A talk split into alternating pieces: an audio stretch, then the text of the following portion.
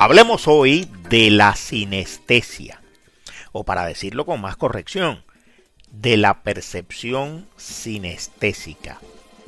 Pero antes, y aunque dé la impresión de que me desvío del tema, les contaré algo relacionado con la música. En el año 1924, George Gershwin, el soberbio pianista y compositor norteamericano, estrenó en el Aeolian Hall de Nueva York Rhapsody in Blue. Una ambiciosa y muy moderna composición musical, pronto mundialmente famosa, que para muchos, entre los que me encuentro, ayudó a definir la denominada era del jazz. Pero pocos saben que el título de la pieza de Gershwin, Rhapsody in Blue, no fue casual. Gershwin, que moriría 12 años después, sin llegar a cumplir los 40, de un glioma cerebral, veía las notas musicales en colores. Una forma de percibir la música, un don, que a él le parecía lo más natural del mundo, pero que en realidad solo unas pocas personas poseen, y que los neurólogos llaman en este caso sinestesia tipo música color. Pero no era solo Gershwin. El austríaco Franz Liszt uno de los más grandes pianistas de todos los tiempos y sinestésico reconocido, pedía a los músicos de la orquesta que le acompañaba, por ejemplo, un poco más de azul en ese tono o un púrpura más profundo en esa escala. Lo que a veces les confundía, confundía a los músicos, pero es que Liszt veía la interpretación musical.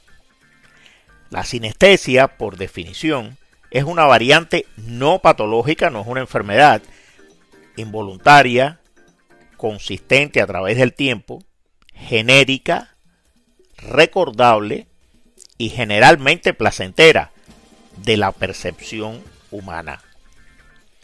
La percepción sinestésica además se presenta en diversas formas. Las más comunes son la denominada música color, la léxico gustativa, la grafema color, ver las letras en colores, que es una de las más frecuentes, por cierto, y la temporal espacial. Pero hay muchas otras formas, probablemente tantas como sinestésicos haya.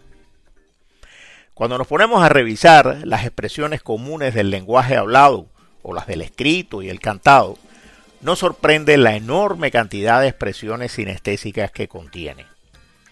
Su corazón es negro. Sus palabras fueron frías como el hielo. La dulce espera. El silencio es de oro. Huele a mentira. El dulce sabor de la victoria. Y muchos, muchos más que empleamos por costumbre pero que muy probablemente vienen de la percepción sinestésica. La primera descripción médica de la sinestesia, hecha en 1812, se debe al profesor alemán Tobias Ludwig Sachs, pero la percepción sinestésica era conocida desde tiempos inmemoriales. investigadores, artistas y filósofos como Locke, Newton y Diderot le habían dedicado comentarios y observaciones.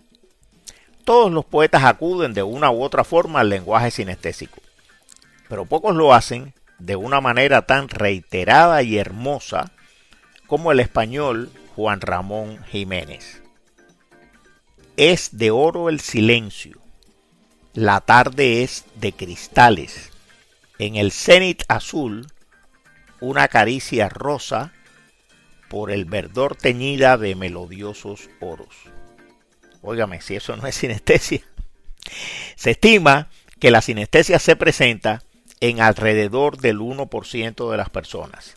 Pero es difícil saberlo, entre otras cosas, porque para los sinestésicos el mundo es así y ellos no sienten que nada sea extraño o anormal en sus percepciones.